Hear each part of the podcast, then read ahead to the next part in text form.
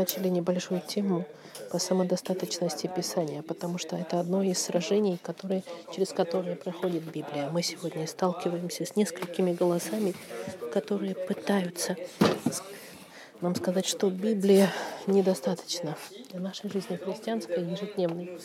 И мы должны быть готовы и подготовиться бороться с этой, э, в этой войне, можно так сказать, практиковать, э, практиковать то, что Библия более уверенная, более важная, чем любой опыт, который мы можем жить, э, пережить в нашей жизни. Петр пишет этот, это послание церкви гонимой, церковь, которая была гонима. Но атака, атака была не только снаружи церкви, она была и снутри церкви. Были ложные учителя, которые пытались коррумпировать церковь и пытались коррумпировать э, всякими историями придуманными, и они говорили, что аморальность была даже позволена в, церкви. Это противоречило тому, что Господь предписал в Своем Слове. Петр напоминает братьям и сестрам, что Иисус вернется, что Иисус вернется, и таким образом, как, так как Его возврат э, и возвращение гарантировано, мы должны жить благочестивой жизнью потому что мы не знаем, когда это произойдет. Но как мы можем быть уверены, что Иисус вернется? Петр нам говорит, потому что я видел Его.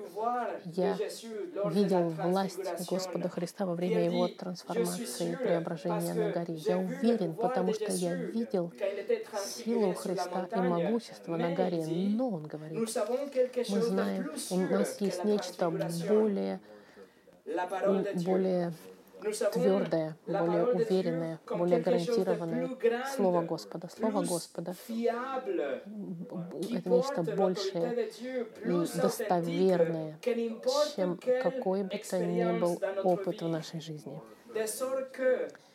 Таким образом, что даже если бы Петр не присутствовал во время преображения Христова, он, безусловно, безусловно, знал, что Иисус вернется, потому что об этом говорит Библия.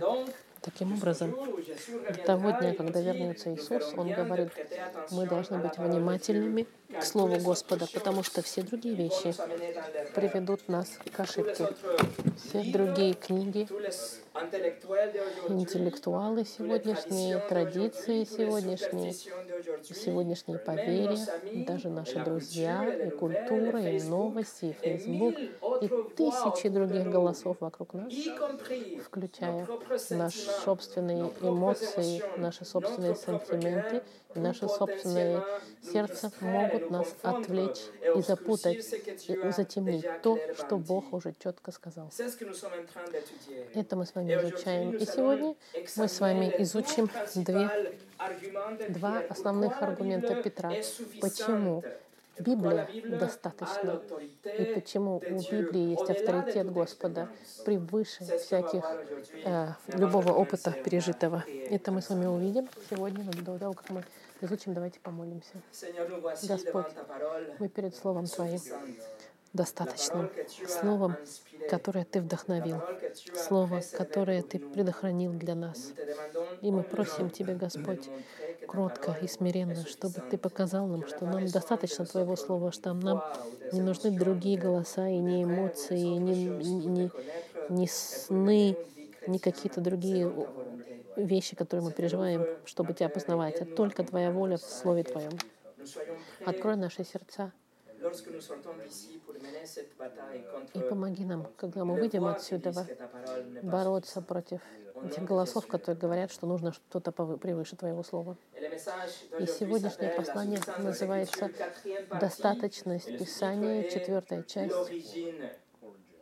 Эм, называется, а, забыла русское слово,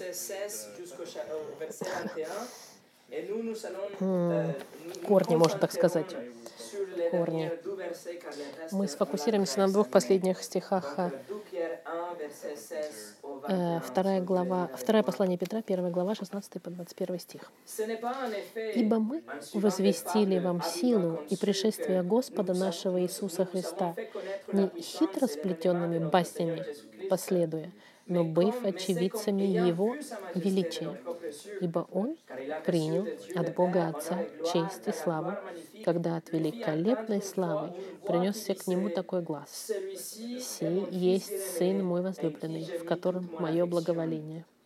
И этот глаз, принесшийся с небес, мы слышали, будучи с Ним на Святой горе. И при том мы имеем вернейшее пророческое слово. И вы хорошо делаете, что обращаетесь к Нему как к светильнику, сияющему в темном месте, доколе не начнет расцветать день, и не взойдет утренняя звезда в сердцах ваших, зная прежде всего то, что никакого пророчества в Писании нельзя разрешить самому собой, ибо никогда пророчество не было произносимо по воле человеческой, но изрекали его святые Божьи человеки, будучи движимые Святым Духом. Мы увидим с вами два аргумента, которые устанавливает Пьер, чтобы доказать достаточность Писания. Первое, Петр нам говорит, что если мы если мы не будем следовать свету Писания, мы попадем в безусловное... Как сказать, если мы не будем следовать за светом, за светом Писания, мы попадем на неверный путь. А и второе, если мы будем следовать, у нас будет... У нас тогда будет у нас тогда будет стопроцентное, можно сказать, а, пропустила я эту фразу, которую сказала, я извиняюсь.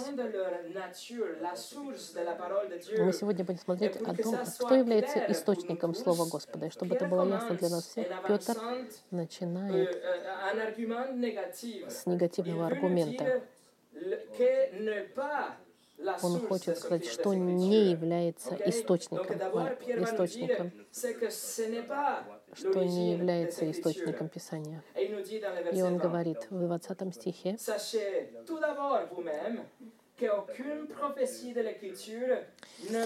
Ибо он, зная прежде всего, что никакого пророчества в Писании в 20 стихе нельзя разрешить самому себе. 20 стих. 20 стих начинается прежде всего, знайте прежде всего, как в Библии на французском языке, прежде всего то, знайте сначала вот что в отношении источника Писания. Самая важная вещь, которую вы должны знать, что, что Писание не является плодом какой-то интерпретации личностной. Но, к сожалению, что в некоторых английских переводах и в большинстве французских переводов они немножко об этом 20 стихе, у них не совсем правильный перевод, можно так сказать, неточный перевод. Он объясняет, что, что в этом стихе, в английском и французском переводе, они, этот стих можно понять, как если бы они получили послание, и как они его будут передавать, можно так сказать. Это нам дает неправильное понимание вдохновления Писания. Эм, вот это вот в русском языке нельзя разрешить самому собой. Фраза не имеется в виду, что нужно самому пытаться понять. Он имеется в виду, имеется, об этом он пытается сказать. Он пытается объяснить, что это неправильное, не, не, не, здесь нельзя понимать о личностной интерпретации. И Петр говорит, это не является источником. Личная, короче, личная интерпретация не является источником Писания, потому что если бы это было так, то тогда источником был пророк. Это не, не говорит Петр, нет. Он не говорит, что пророки получали, думали, размышляли, а потом передавали. Нет. Форма оригинального текста показывает, что источником Писания является Бог. Он сейчас передает пример несколько разных переводов. А, в английском переводе, например, что, вот как у нас написано, никакого пророческого писания нельзя разрешить самому собой, имеется в виду, что это не то, чтобы пророки получали пророчество, размышляли, а потом пытались объяснить, что, э, что они хотели сказать. Нет, пророки просто получали послание и просто передавали его без, без интерпретации. Mais donné. Говорит об источнике. Здесь очень важно понять, что в этом стихе Петр Анна говорит, никакое слово, никакой стих, никакая глава и никакая книга в Библии не являются предметом или продуктом личной интерпретации. Это не было результатом личных размышлений. Нет, он говорит. И я думаю, что мы должны быть счастливы. Ничего в этой книге не было результатом воображения или мыслей авторов Библии. Нет. Это не то, чтобы как книга Нарния, Льюиса или «Властелин колец» Толкина. Это не продукт, не является продуктом воображения. И это хорошая новость, потому что человек грешный не может произвести святое, святое Писание. Например, во времена Иезекииля Иезекииль был пророком в, пленными в Вавилоне, и он, и он le послание от Бога, и послание было, что суд будет, и они должны покаяться, и что Иерусалим. Падет. Это было послание от Бога.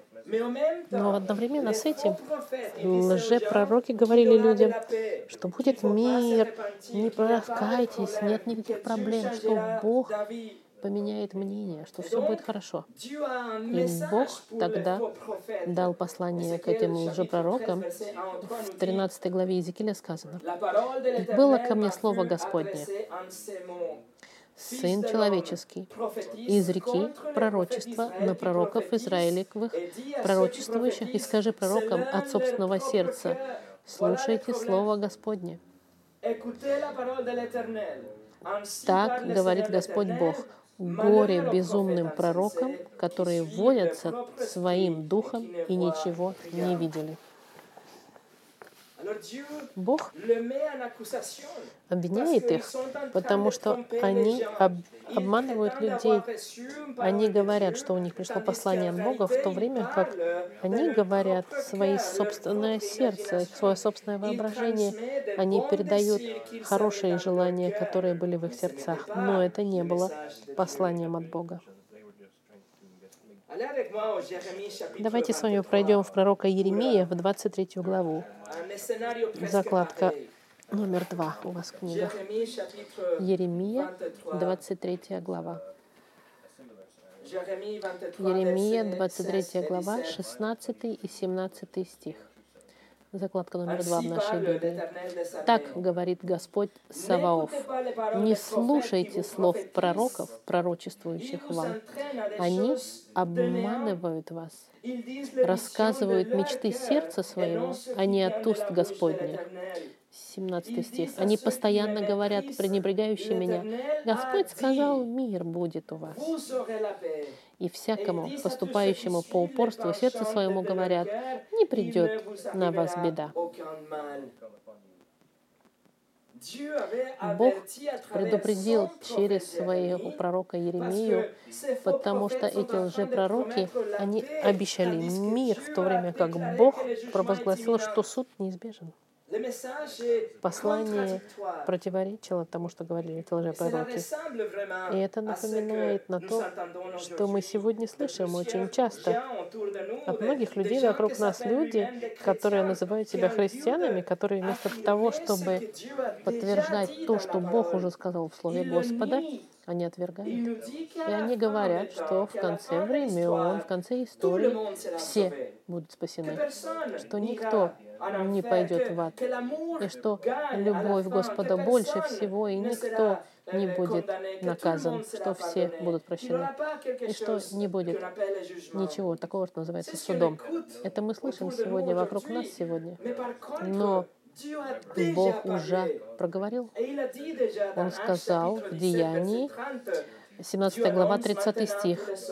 «Бог ныне повелевает людям всем повсюду покаяться, ибо Он назначил день, в который будет праведно судить Вселенную». Бог уже сказал, что будет судить. Лжепророки сегодня и лжеучителя сегодня говорят, что они верят в Библию, они цитируют из Писания и даже запоминают ее, читают и проповедуют Писание, но в их практике они отвергают авторитет Слова Господа и достаточность Писания, потому что они добавляют к тому, что Бог уже сказал. Вот разочарование, безусловное, уверенное, гарантированное. Библия говорит, что брак — это между мужчиной и женщиной.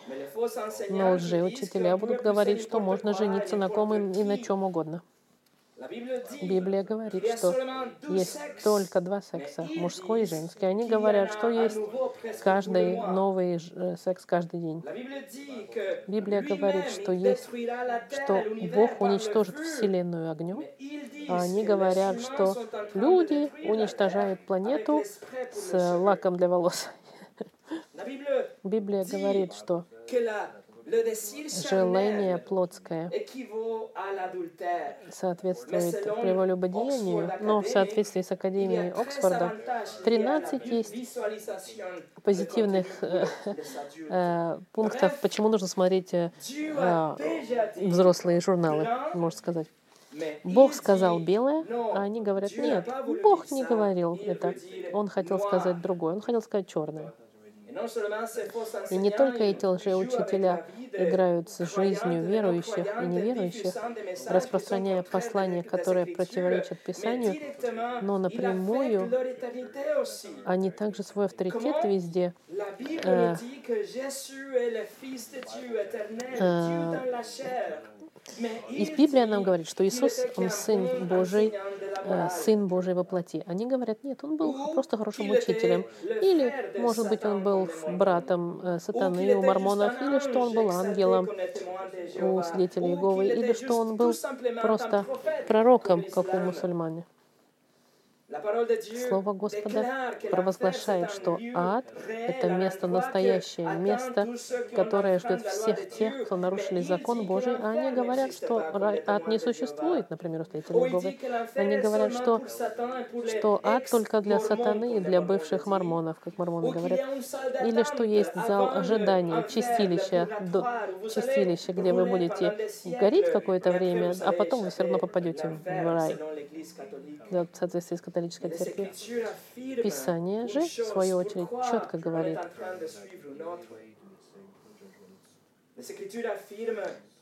Писание четко говорит, что есть только один путь быть спасенным от суда через раскаяние и веру, вера в жизнь, смерть и воскрешение Христа. А они говорят, ну, вы можете пять раз помолиться в день, в исламе, например, и будете спасены. Или говорят, что вы должны ходить в церковь по субботам, как адвентисты говорят, седьмого дня. Или они говорят, что вы должны следовать э, католическим традициям. И они говорят, другие все пути пути ведут к Богу. И таким образом, неважно, каким путем вы идете, потому что в конце мы все придем в одно и то же место говорят другие. Но Бог уже проговорил, Бог уже пообещал наказание вечное всем тем, кто нарушили закон Господа, все те, кто украли или обманули, или позаведовали в сердцах своих.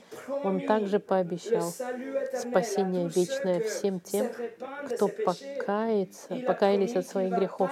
Он обещал, что Он простит всех тех, кто примет Иисуса Христа как их Господа и Спасителя.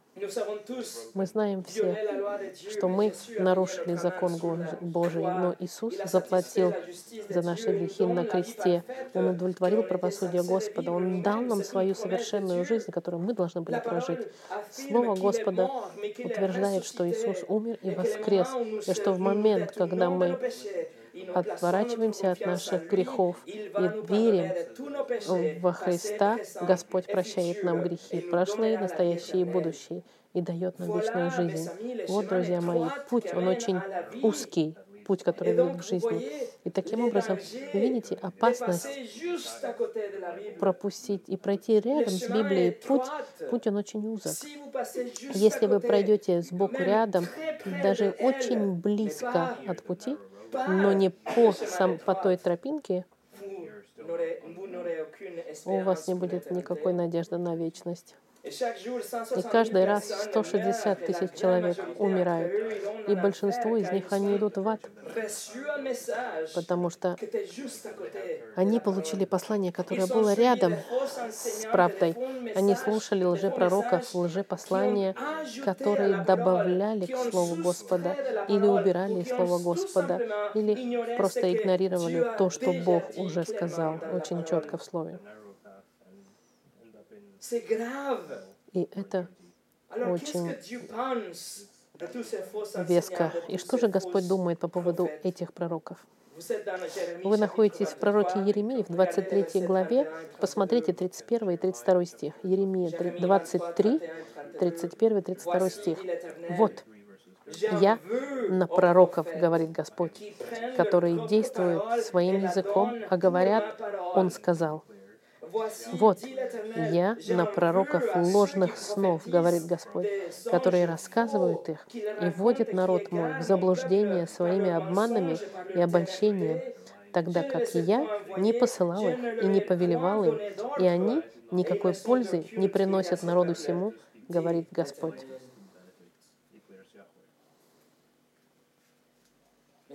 Друзья мои, любой человек, который претендует, что он получил послание личное со стороны Бога, любой человек, который начинает с фразой «Бог мне сказал», любой человек, который получ- говорит, что он получил личное какое-то разумение от Бога, или который сказал какое-то откровение напрямую, или дополнительную информацию от Богу, помимо того, что Бог сказал в Слове, этот человек, он отвергает, что Писание достаточно. Этот человек, даже если это близкий друг, даже если это член семьи или церковь, или родственник, этот человек, он в опасности и получит более серьезный суд от Господа, наказание. Неудивительно, что с самого начала Библии, начала с книги Второзакония, Бог уже провозгласил смертную казнь всем тем, кто дает indiquant послание, говоря, что это от Бога, в то время как источником было их собственное желание. Deutéronome 13, Во 5. Второзаконии 13.5 сказано, «А пророка того или, или сновидца того должно предать смерти». Или, но пророка, который дерзнет говорить моим именем то, чего я не повелел ему говорить, и который будет говорить именем богов иных, такого пророка предайте смерти. Второзаконие 18.20. C'est grave. И это, друзья мои, а, тяжелое, а, в общем, преступление перед Богом. Подумайте об этом. Часто люди говорят, Бог мне сказал. Это значит, что то, что произойдет из уст этого человека, настолько же совершенно и авторитетно, как Слово Господа Библия. Но Библия сама нам дает на последней книге Откровения нам предупреждает нас, которое 22, должно нас 18, заставить 19. задуматься. 22 глава Откровения, 18-19 стих. «И я также свидетельствую всякому слышащему слова пророчества книги сей. Если кто приложит что к ним, на того наложит Бог язвы, о которых написано в книге сей. А если кто отнимет что от слов книги пророчества сего, у того отнимет Бог участие в книге жизни и в святом граде, и в том, что написано в книге сей. Друзья мои, мы знаем в Библии, Слово плюс а, э, слово самое Наше Слово Господа, оно полное, законченное и самое достоверное. Это свет, который нас направляет, и Он защищает нас от любого разочарования. И даже от людей, которые имеют благие намерения и посылают нам послания, которые приходят от Бога, но источником это было их собственное воображение или их сердце, или их благие намерения и так далее. Будьте внимательны. Мартин Ллойд Джонс сказал, в наших руках вся истина Нового Завета, и нам не нужны дополнительные откровения. Все уже было дано, все нам уже доступно. Поэтому, если кто-то заявляет, что он получил откровение нового типа, этот человек должен быть сразу же под подозрением. Numéro 2, Второе. Э, Уверенная retourne à 2 Pierre, chapitre 1. уверенность, э, достоверная уверенность, скажем так. Мы возвращаемся с вами в, нашу, в Alors, наш текст. Петру. Какая разница между настоящим пророком, как Еремия, и ложным пророком? Какая разница между проповедником истины и ложным проповедником? Ответ Источник информации. Источник послания. Regardez le verset 21. Посмотрите 21 стих. «Ибо никогда пророчество не было произносимо по воле человеческой, но изрекали его святые Божьи человеки, будучи движимы. Духом Святым». Петр здесь подчеркивает, что источником информации не находится в воле людей, но он пишет в контрасте очень четко, «Mais les но изрекали его, de la part de Dieu». будучи движимы Словом Духом Святым. Это правда, что человек говорил, но источником его послание находилось в Господе. Это значит, что эта книга от одного от начала и до конца, от А до Я, является в, своей, э, в своем источнике мысль Господа. Это не было воображение кого-то. Бог ее дал. И гораздо больше, чем что, чего бы мы хотели желать в жизни. Книга, вдохновленная Богом. Источник божественен. Это значит, что ничего в этой книге не может быть субъективным, ничего в этой книге не коррумпировано личными livre предпочтениями, ничего в этой книге не противоречит, ничего в этой книге не является частичным, незаконченным, ничего не было представлено чем-то и не меняется с культурой. Все, что написано в этой книге, несет в себе авторитет Бога и достаточность Бога. Неудивительно, что ça, сказал вот как. «La Bible est un Библия это гавань, где я могу бросить мой якорь в полной уверенности, tiendra». что он удержится. Это место, где я могу найти точную опору. И по милости Божьей я никогда не сдвинусь с этих убеждений. Вопрос, Как? могли люди говорить э, за- вместо Бога. Во второй части Петр нам дает красивую метафору. Он говорит, что эти святые Божьи человеки, будучи движимы Духом Святым, что изрекали святые Божьи люди, будучи движим. Автор Писания. Они были движимы. Библия на французском языке переводит, как они были, э, можно сказать, я думаю, что так же, как в русском языке, движимы, передвигаемы, направляемы. В греческом слове направляем, направляем, можно так сказать, этот образ. Авторы были направлены волей Господа написать именно то, что они написали. Чтобы хорошо понять, я приглашаю вас пойти в послание Деяний.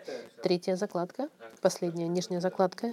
Деяния апостолов, 27 глава, 13-15 стих. Деяния, 27 глава, 13 по 15 стих. В 27 главе Павел перевозится из Кесарии в Рим, чтобы быть, э, получить правосудие. И Лука нам описывает продвижение корабля. И в 27 главе они попадают в шторм. 27 глава, 13 по 15 стих. Подул южный ветер, и они, подумав, что уже получили желаемое, отправились и поплыли поблизости Крита. Но скоро поднялся против него ветер бурный, называемый Эвраклидон. Корабль схватило так, что он не мог противиться ветру, и мы носились, отдавшись волнам.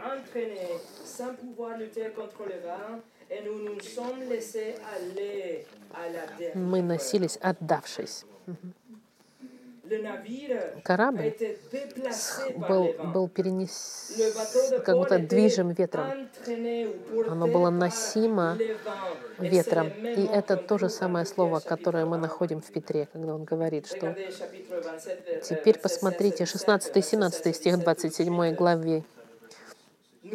И набежав на один островок, называемый Клавдой, мы едва могли удержать лодку.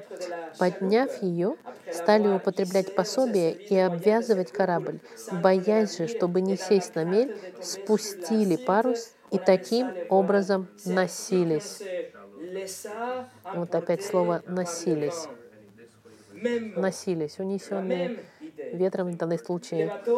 Лодка была носима, передвигаема, направляема voiles ветром. Ветер наполнял паруса и таким образом двигал корабль. Корабль двигался под действием ветра. И в каком-то смысле это то же самое с пророками. Они поднимали их паруса, и Дух Святой их наполнял и толкал в направлении, куда Он хотел, чтобы они шли.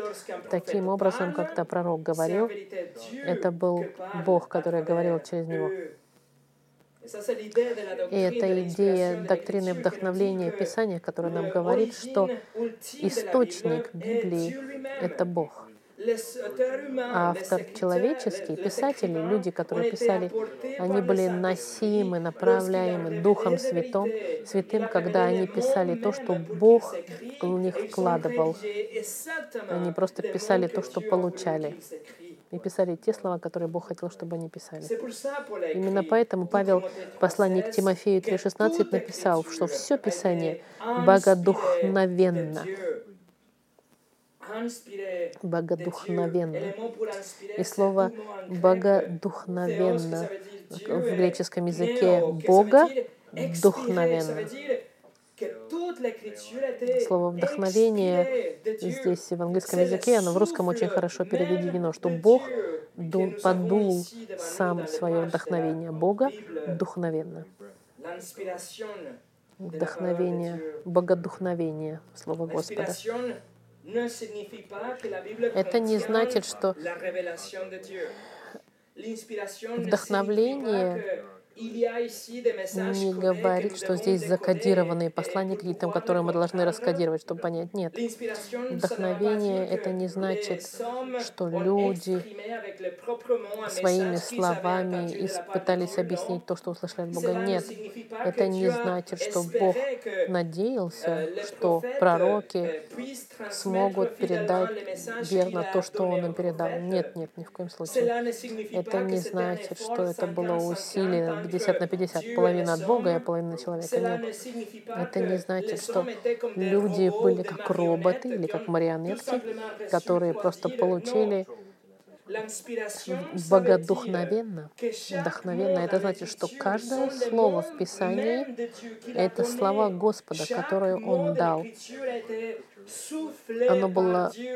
Вдохновлено Богом. И после этого Он использовал личность людей, обстоятельства и способ, и язык каждого из авторов, и Дух Святой их направлял таким образом, чтобы каждый раз, когда они говорили, они делали это со стопроцентной точностью и писали со стопроцентной э, да, точностью того, что Бог сказал им, со всем авторитетом Господа, безошибочно и достаточным образом. Друзья мои, вот он, источник достоверный и уверенность, безусловная, которая у нас есть на страницах Библии. Источник, он божественный. Слово Господа было дано Богом. Например, Бог сказал Моисею в Исходе 4.12, Бог сказал, «Итак, пойди, и я буду при устах твоих и научу тебя, что тебе говорить». После этого Моисей произнес то, что Бог хотел сказать. Слова самого Бога.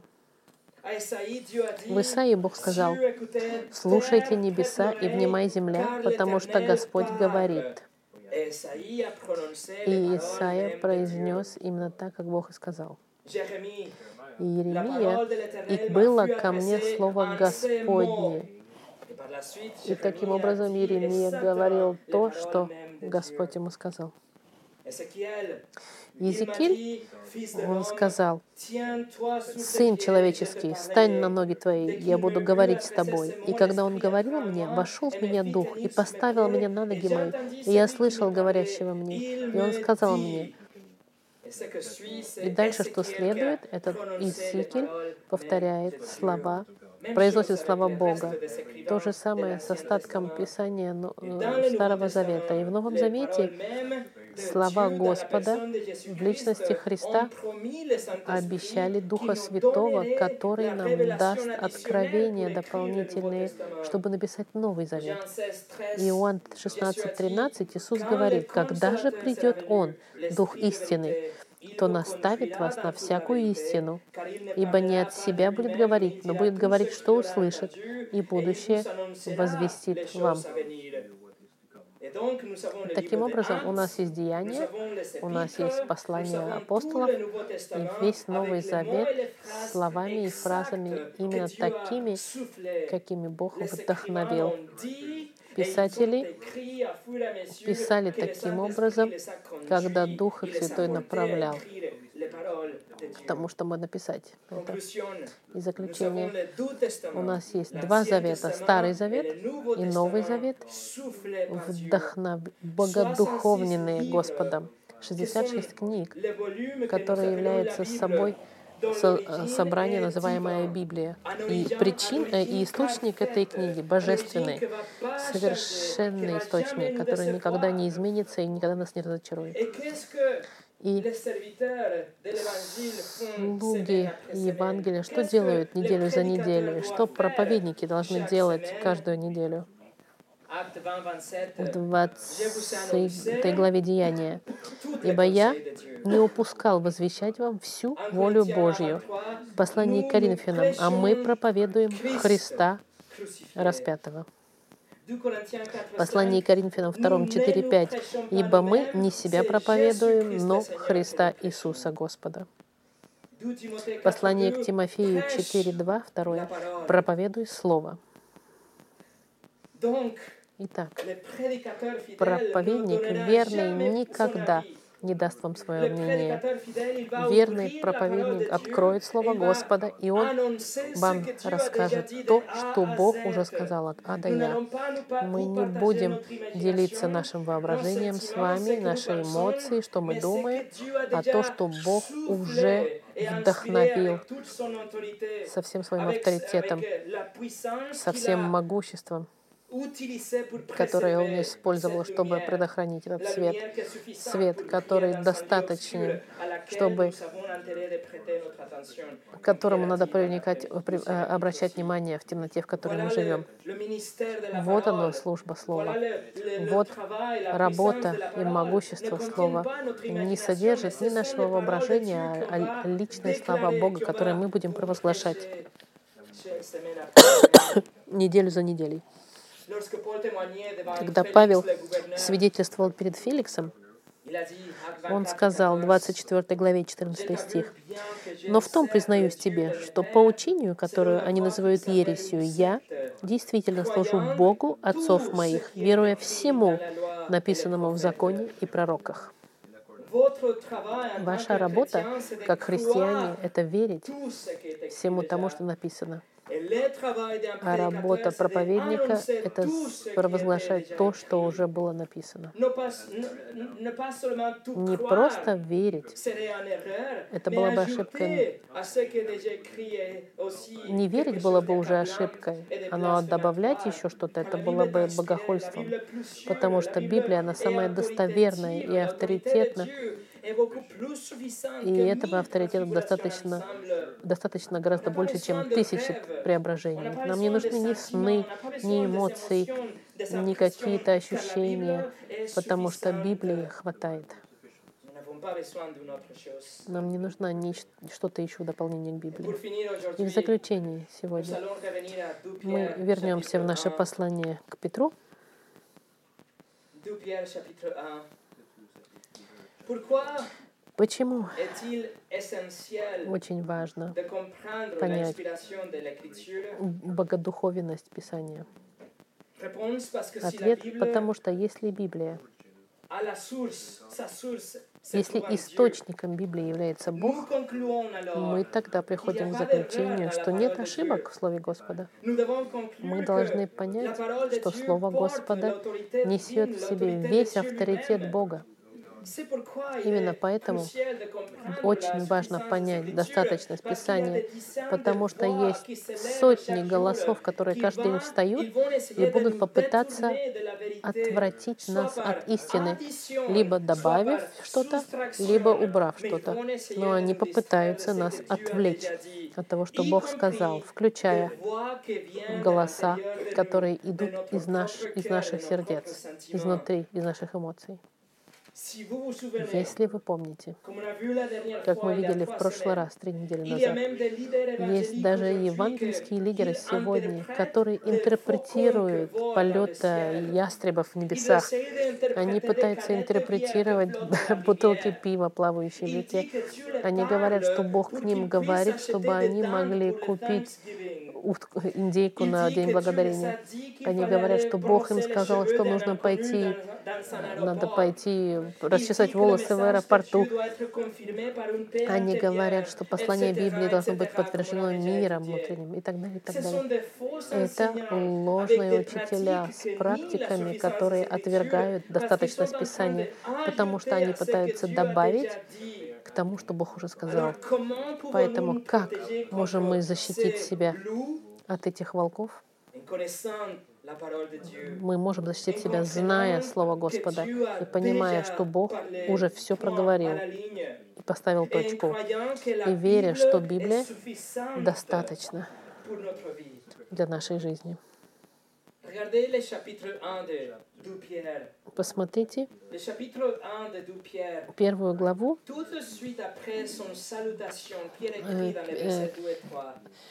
Tout de suite après son salutation, Pierre écrit Euh, dans les euh, versets 2 et 3 э, в- Que э, la grâce et la paix vous soient multipliées par la connaissance de Dieu et de Jésus notre да, Seigneur. да, Sa divine puissance nous a donné tout ce qui contribue прошу à la vie прощения, я et à la потерялась. piété где au он, moyen de la connaissance он зачитывает вторую главу, вторую главу э, Петра, первую, dès qu'il пер- э, второе послание, первую главу, в котором сказано, а, сейчас я потеряла я. 2 Петра, Я прошу прощения.